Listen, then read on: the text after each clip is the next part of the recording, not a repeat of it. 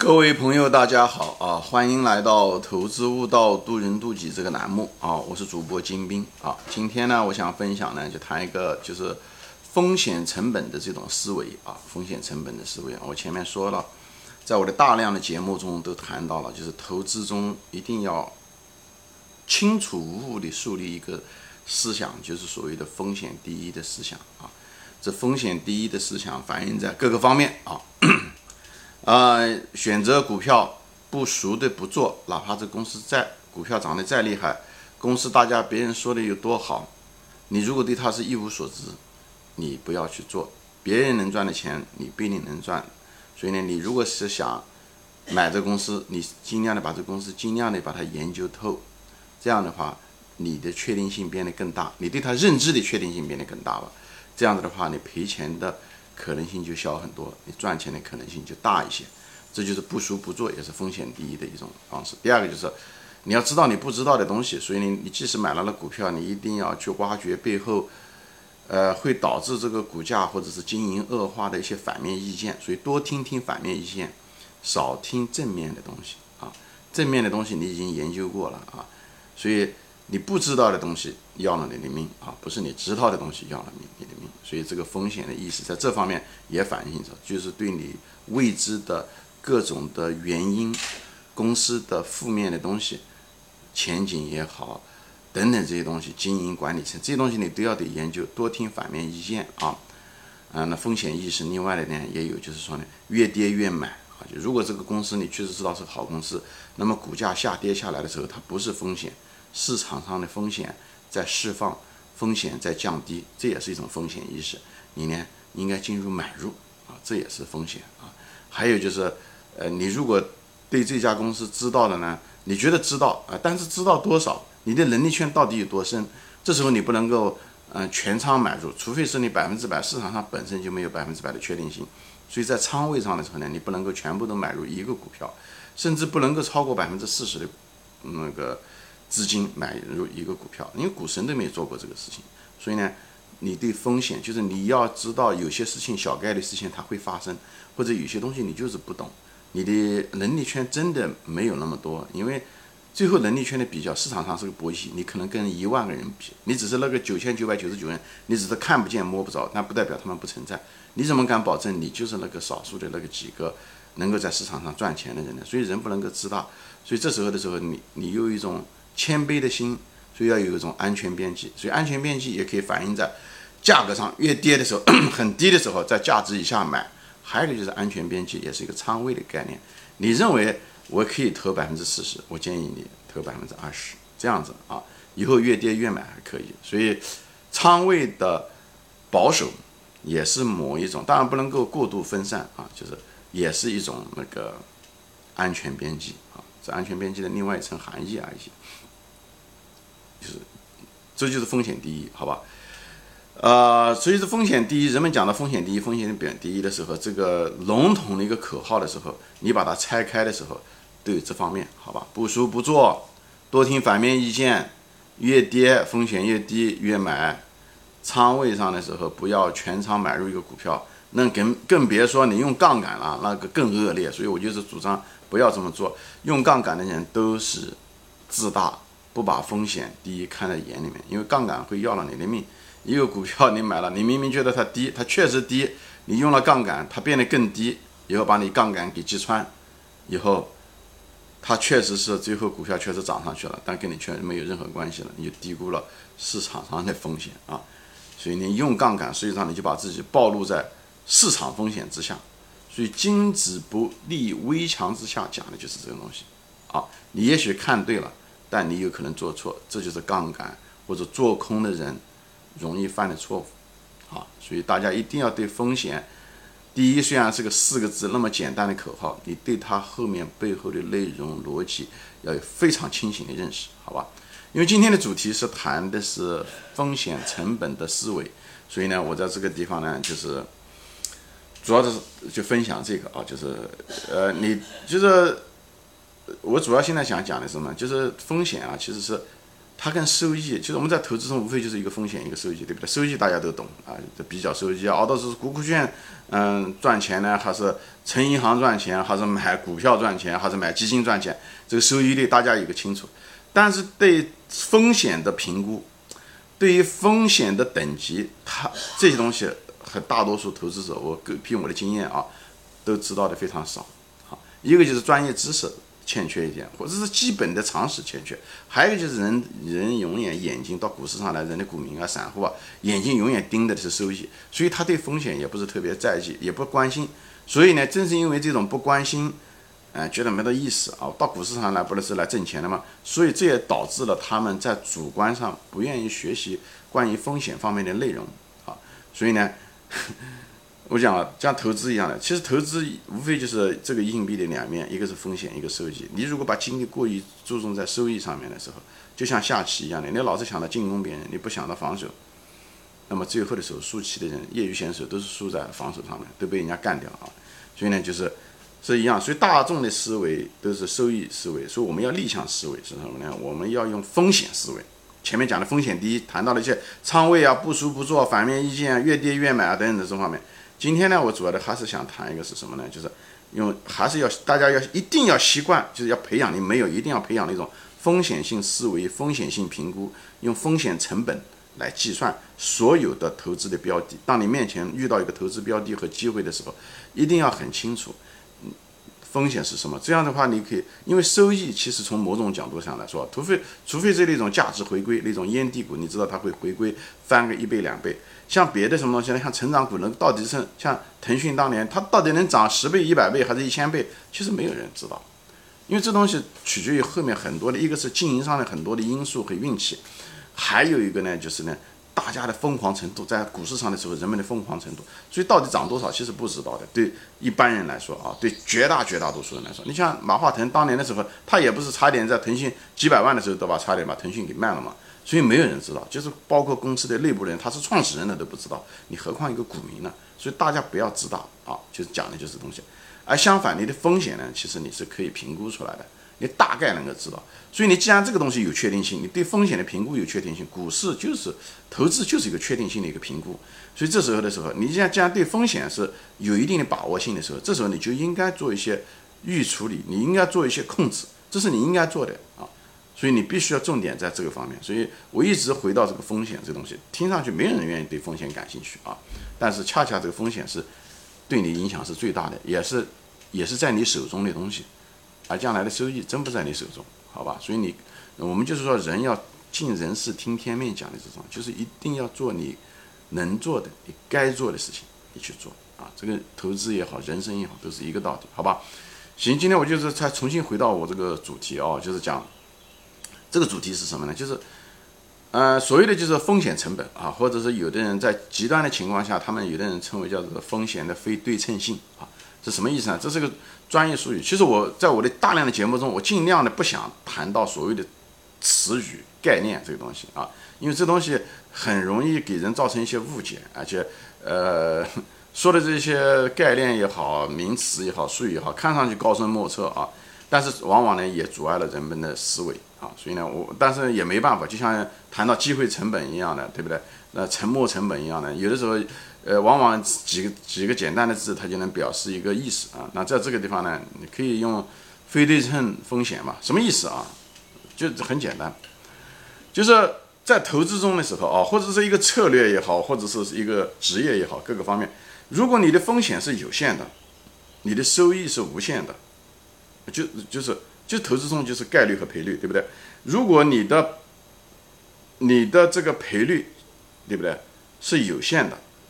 但是呢，你这个，你你输了，你赔的钱少或者是零，啊，但是你赢了会赢很多，你自然而然去做这件事情，就像赌博的时候一样的，对不对？猜红黑，对不对？黑了你你不掏钱，对不对？呃，猜的对不对？如果是红的，你猜对了，你就可以挣很多钱，那你一定会干这个事情，对不对？你一定会参加这场赌博或者参加这场游戏，对不对？在生活中的时候也是一样的，你在投资中你一定会选择这方面的一个机会，这就是为什么我举例子吧啊，像投资那基金经理啊，那些对冲基金也好，私募基金也好，基金管理人也好，他们就他们的职业就是这样子的一个职业，就是如果他帮特，因为钱不是他的，钱都是投资人的，因为他是个只是个经理管理人，所以他做一些标的的投资，特别是那些对冲基金啊，亏了，他没有什么损失，顶多是他基金关掉，或者是他被老板解雇掉，这是他就这么大的损失，所以他的赔率是很低的，就如果亏掉的时候赔率是很低的，但是他要赚的话，他赔率是很高的，他如果赚的话。可能一年也能把他一辈子的钱都能赚回来啊！如果他基这个基金的这个基数大的话，对不对？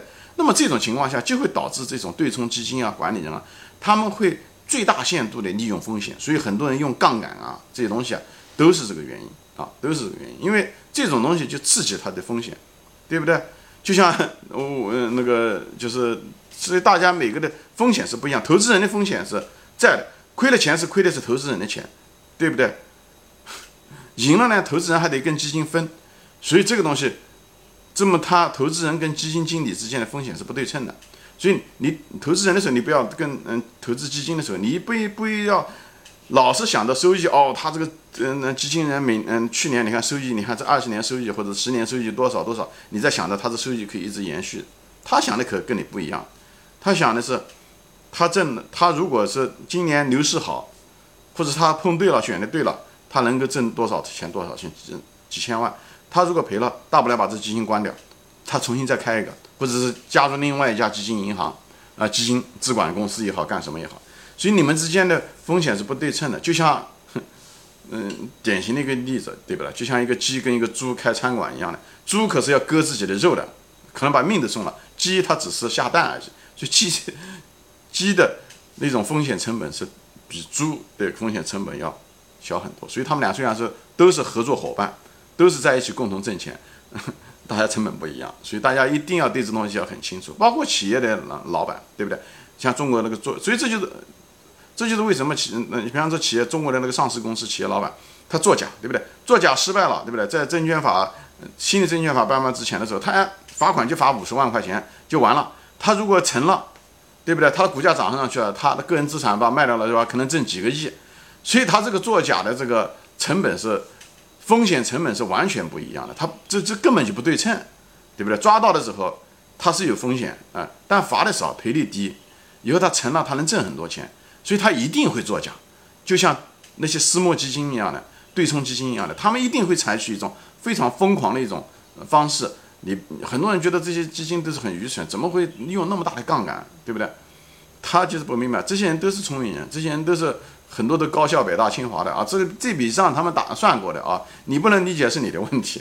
所以呢，作为一个投资人啊，你无论是一个基金投资人也好，还是私募基金的投资人也好，哎，包括风险投资的这些基金啊，你都要很小心啊，就因为那些人投的都不是他自己的钱啊，所以亏了以后，他的成本是很低的。其实道理很通俗，但是有多少投资者真正的把这个简单的道理贯穿到他的真正的投资的实际运用中呢？对不对？就像我别的节目中谈到过的那个。大家都明白机会成本，对不对？但是真正有多少人在实际投资中的时候，当他面临一个疯狂成长的一个成长股，还有一个烟蒂股的时候，他做着什么样的选择的时候，这时候所有的什么机会成本啊这些东西都被抛在脑后。那些成长股一套套个五年，对不对？这你一分钱没赚，甚至还赔钱，对不对？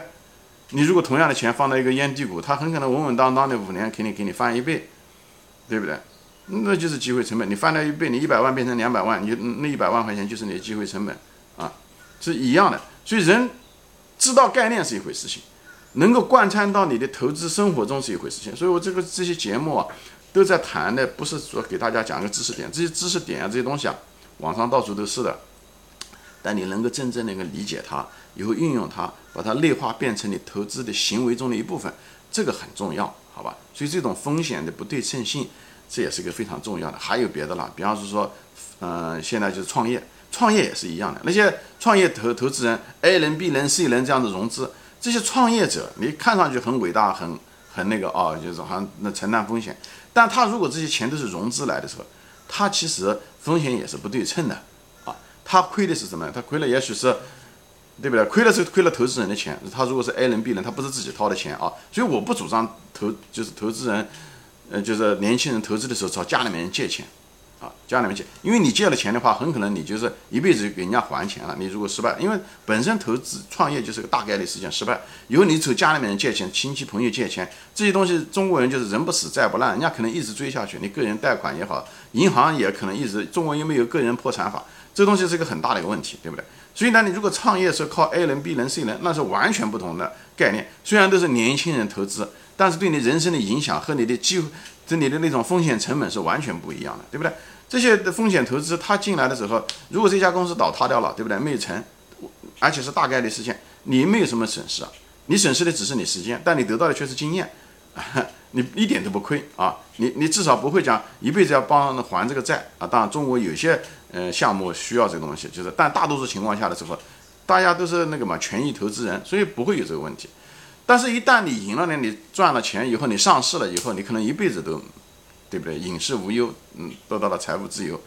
所以，能够能轮到就是做这种就是 A 轮 B 轮能够融到资的这种创业，我建议大家都去做啊。这种东西就是风险不对称，明白吗？这是一样的。就包括现在房地产那个什么叫什么，嗯，贷款啊。现在房价不是炒得很厉害？为什么国家打击啊？就是有的人是经营贷，经营贷是什么？就是公司。去以公司的名义到银行借钱，以后买了个房子，那个房子要是涨上去了，那么他挣了钱，这个钱最后能够分红分给股东，对不对？如果赔了，公司破产就好了。公司破产又不是他个人破产，所以国家为什么打经营贷，就是因为它风险从个人的角度来说，它风险有限啊，就是破产了，企业破产跟他没关系啊，赚了钱了，企业赚了钱，这个钱最后他也到了他自己的口袋里面分给股东，所以经营贷跟你个人。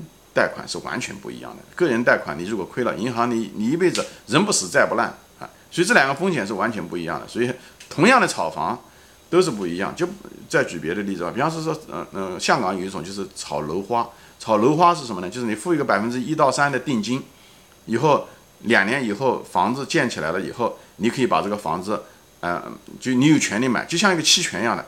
这个其实也是一个不错的一种方式啊，呃，对吧？你只付了百分之一到三的成本，对不对？如果是将来那个房子涨了也好，跌了也好，跌了你不买了，你就损失那个百分之一到三的，对不对？涨上去，那么你赚的钱更多，这也是一种风。其实多多少少有一点风险不对称，当然这这取决于很多市场上的别的一些判断。我只是拿这些例子，包括投资中啊，就是所谓的安全边边际啊，它也是一种风险成本。安全边际是说，哦，它这个价值已经很低了。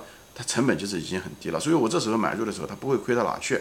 那么我它涨上去的时候能涨多少，我不知道，对不对？我知道它会涨，这也是一种风险成本。所以这安全边际本身就是一种风险成本思维，好吧？就包括交易中嘛，就是交易中的那个叫什么，呃呃，所谓的止损。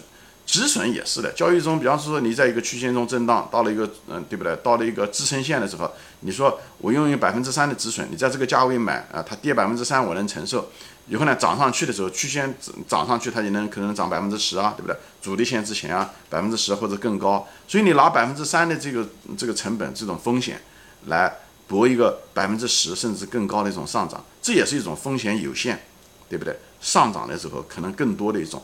方法，这都是某一种止损本身就是也是一种风险成本。虽然它是一种，呃，交易的一个概念，我就是把这些东西揉在一起，就是给大家谈，就是你在投资中，所以这就这么反面例子，做空了就是很糟糕，对不对？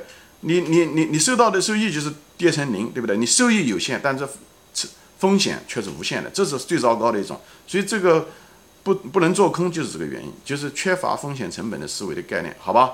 行，今天我就分享到这里，我就给大家整个讲一下，因为。